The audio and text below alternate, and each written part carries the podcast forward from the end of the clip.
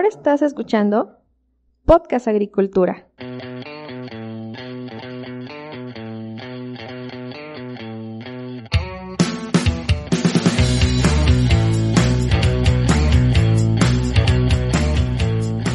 Hola, ¿qué tal? Muy buenos días tengan todos ustedes. Me da mucho gusto saludarlos nuevamente. Espero que se encuentren muy bien. El día de hoy, en este episodio del podcast, les voy a hablar sobre un posible impuesto a los plaguicidas en México.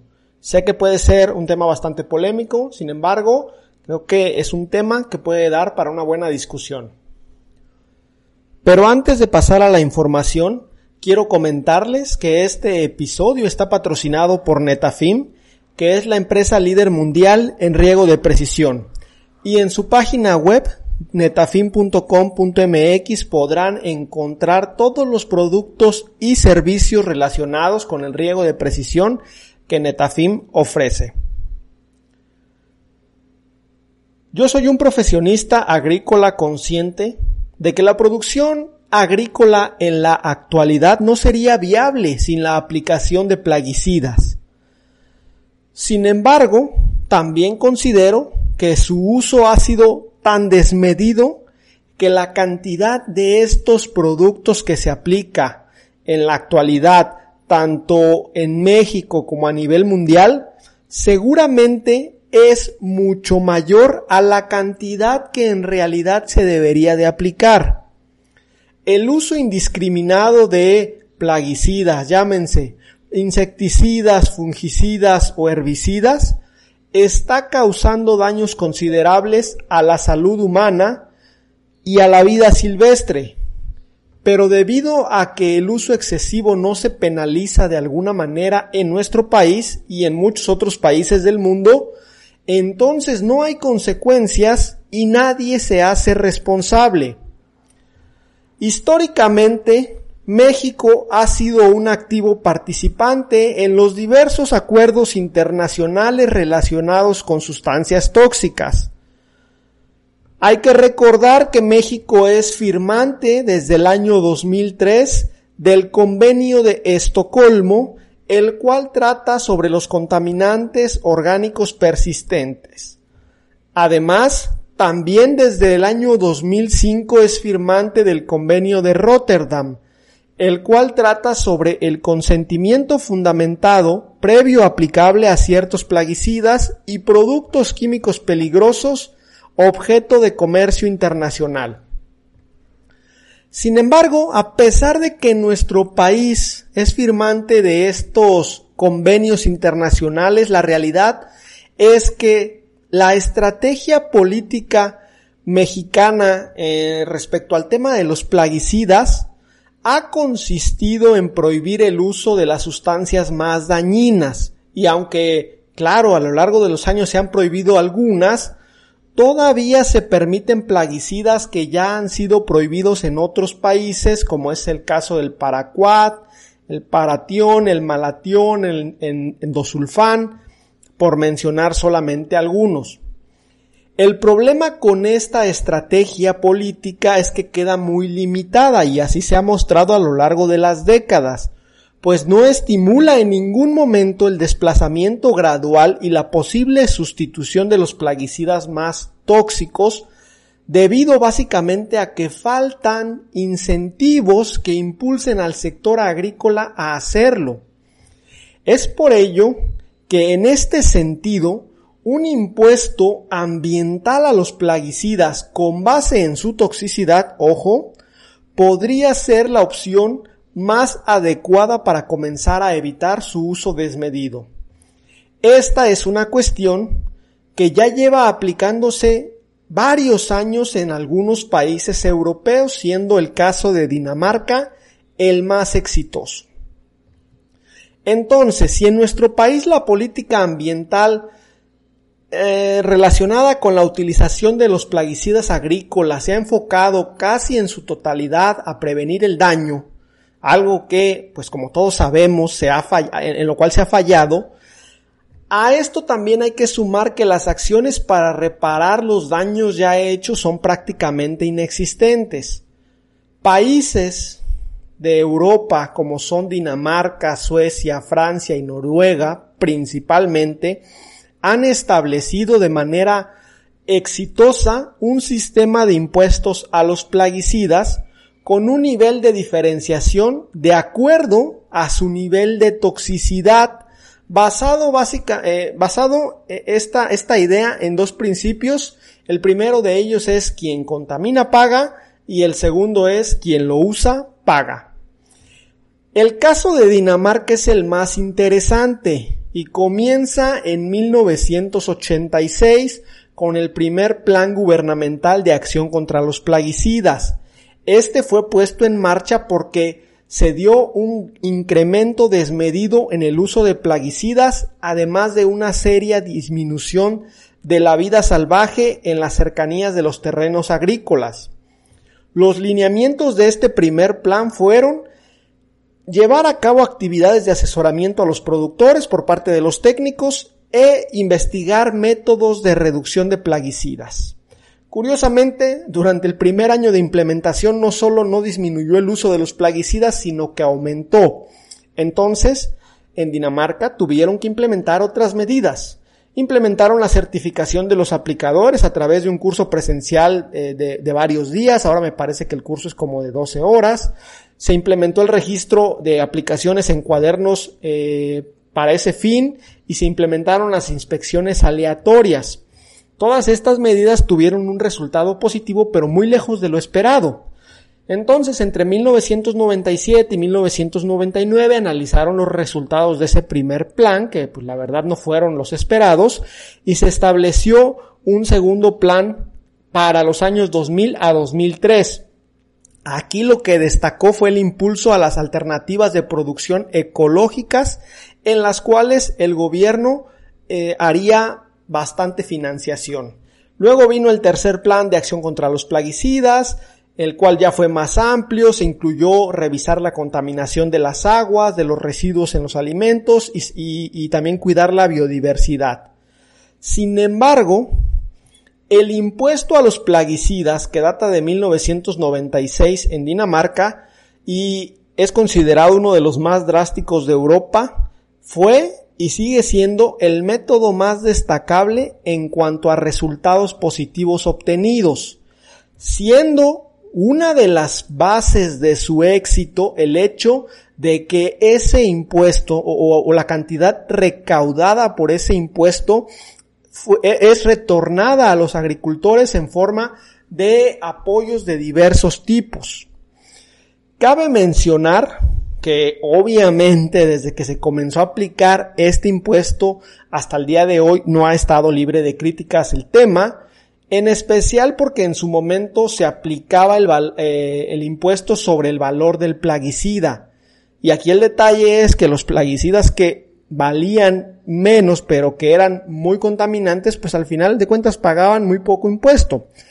Ahora, esto ha cambiado desde 2013 Dicho impuesto es aplicado a los plaguicidas según su nocividad, considerando el impacto a la salud humana y el impacto a la vida silvestre. Los impuestos sobre los plaguicidas que han sido aplicados en países de la Unión Europea, como es el caso de Dinamarca, que es el más exitoso al día de hoy, no han estado libres de críticas y problemas, pero su éxito en la actualidad es innegable y nos dejan tres lecciones básicas que debemos aprender sobre dicho tema. La primera lección es que si el impuesto se establece eh, de acuerdo a que las sustancias más tóxicas tengan un impuesto más alto, de esta manera se empieza a fomentar el desarrollo de productos menos nocivos, el, el desarrollo y la utilización de productos menos nocivos. Entonces debe de haber como un escalafón donde los productos más nocivos paguen más, los menos nocivos paguen menos. El segundo aprendizaje de los impuestos que se han eh, eh, puesto en Europa en marcha sobre los plaguicidas es que se deben implementar procedimientos y mecanismos gubernamentales de forma que el pago de dicho impuesto sea lo más sencillo posible tanto para las empresas como para los agricultores. Si el pago no es fácil, no es sencillo, entonces van a buscar evadirlo. También es importante que la evasión de este impuesto sea lo más difícil posible para cualquier actor que quiera hacerlo.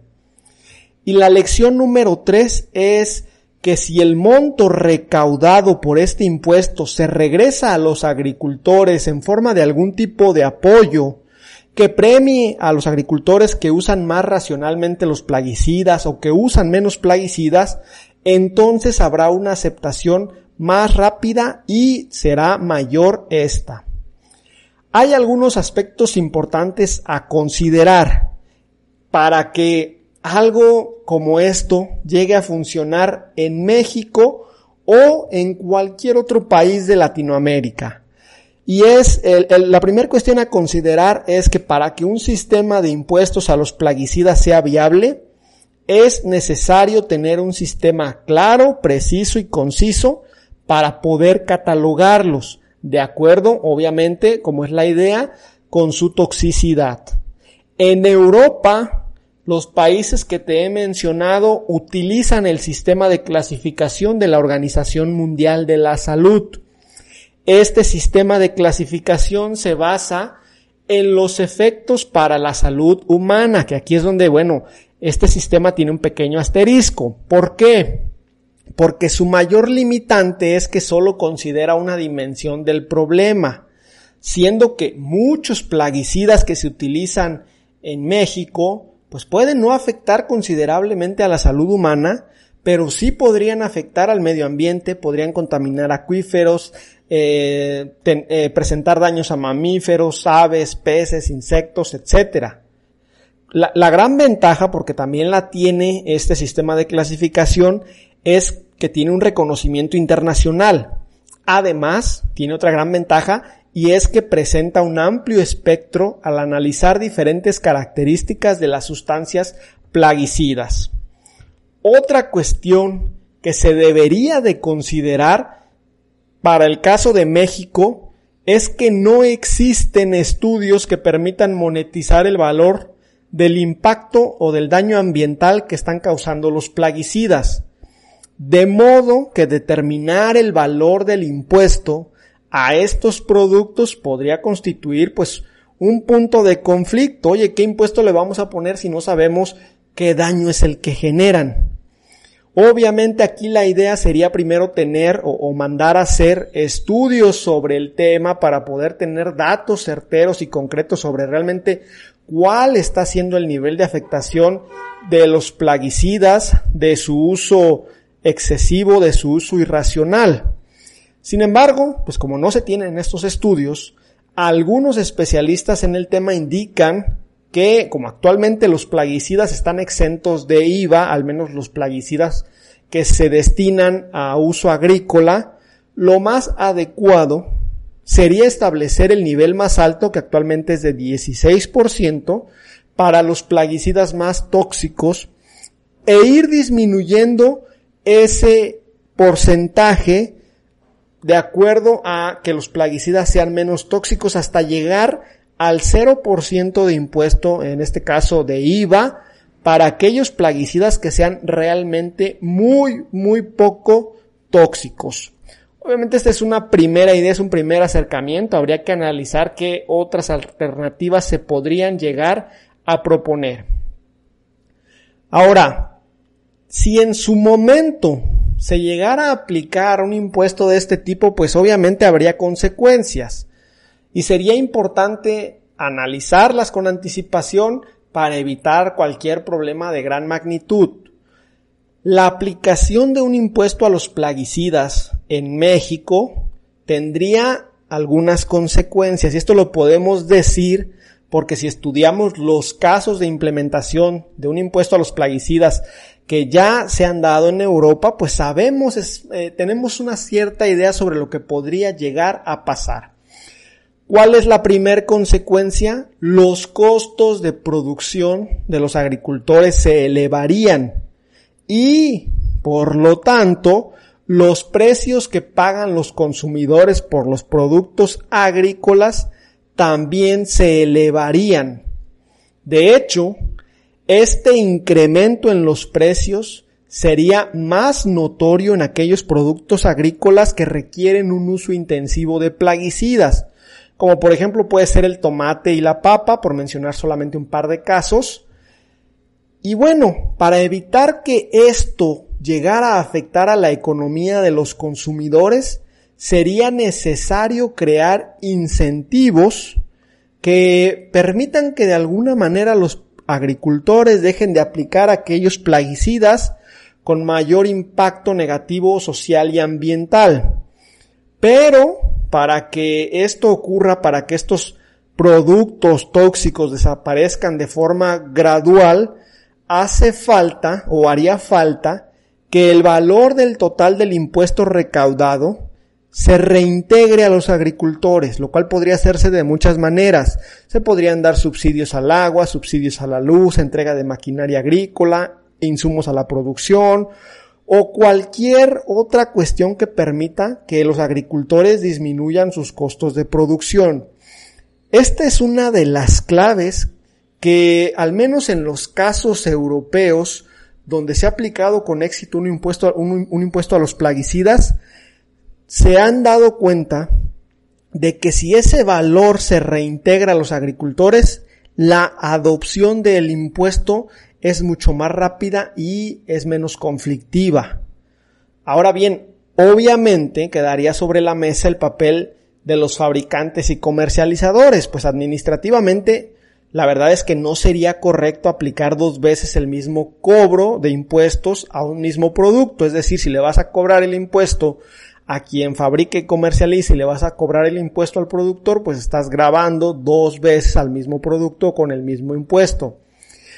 La solución quizá más justa podría ser que las empresas paguen una parte del impuesto y los agricultores la otra parte.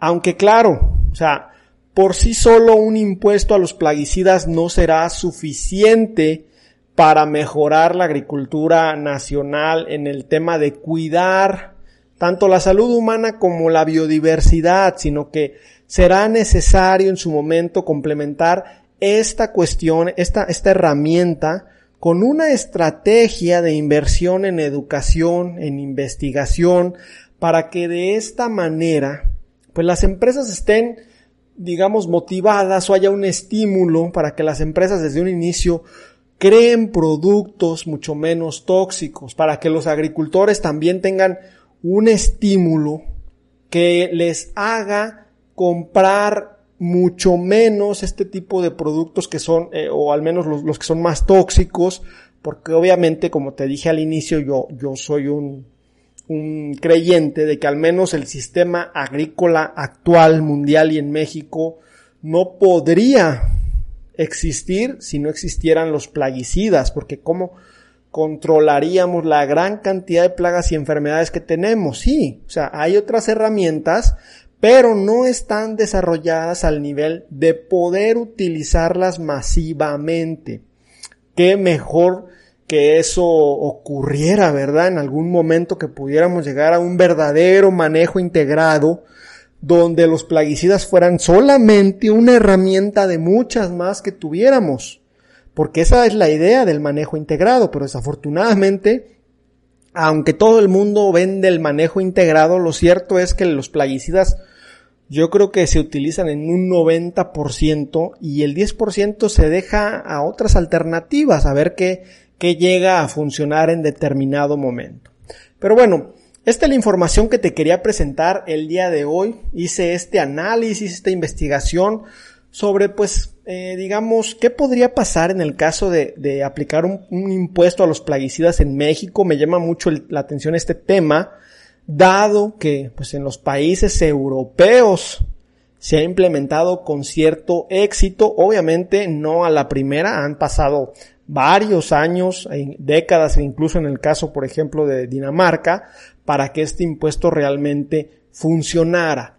Una cuestión que me llama la atención y quiero hacer aquí la reflexión final es que incluso en Dinamarca o en los países europeos donde en teoría tienen una mayor conciencia para cuidar el medio ambiente, me llama la atención que no funcionaron otras herramientas como la eh, asesoría técnica para evitar utilizar menos plaguicidas tóxicos, sino que tuvieron que llegar al punto de poner un impuesto fuerte, porque como te decía es uno de los más drásticos de Europa en el tema agrícola, y eso me hace pensar, pues que en México y Latinoamérica, si no llegamos al mismo punto, vamos a llegar en algún momento a un punto irreversible de daño que no sé si ya hemos llegado a, dañar algún ecosistema debido a la producción agrícola intensiva y, este excesiva. No sé si ya lo hemos llegado a pasar ese punto, pero si no lo hemos llegado a pasar, si no instauramos un sistema o una herramienta como lo puede ser un impuesto a los plaguicidas, pues seguramente la contaminación eh, por este factor va a seguir ocurriendo, van a seguir ocurriendo problemas hacia la salud humana, problemas hacia la vida silvestre. Así que creo que deberíamos empezar a hacer la reflexión sobre si necesitamos algo como esto, porque por las buenas no creo que lo vayamos a hacer, al menos a nivel nación. Entonces, ahora sí, esto es todo lo que te quería comentar el día de hoy. No me quiero despedir sin antes invitarte a que te suscribas a agriculturaprofesional.com, una plataforma de capacitación en temas de desarrollo humano para profesionistas agrícolas. En esta plataforma que tiene un costo en estos momentos y durante varios meses de solamente 25 pesos por mes, podrás encontrar clases sobre temas de desarrollo humano. También eh, voy a empezar a, agregar algunas clases eh, más técnicas sobre temáticas concretas. Pero bueno, la idea es este ayudar a los profesionistas agrícolas como tú a mejorar a nivel personal y laboral, porque yo en la actualidad conozco muchísimos profesionistas agrícolas técnicamente muy buenos, si no es que excelentes, que no están logrando los resultados laborales que les gustaría simple y sencillamente porque pues les queda a, a, deber ahí el tema de liderazgo, comunicación, trabajo en equipo y muchísimos otros. Bueno, ya sabes, agriculturaprofesional.com, por ahí te espero en la plataforma. Hasta luego. Hemos llegado al final de este episodio. Muchas gracias por escuchar Podcast Agricultura.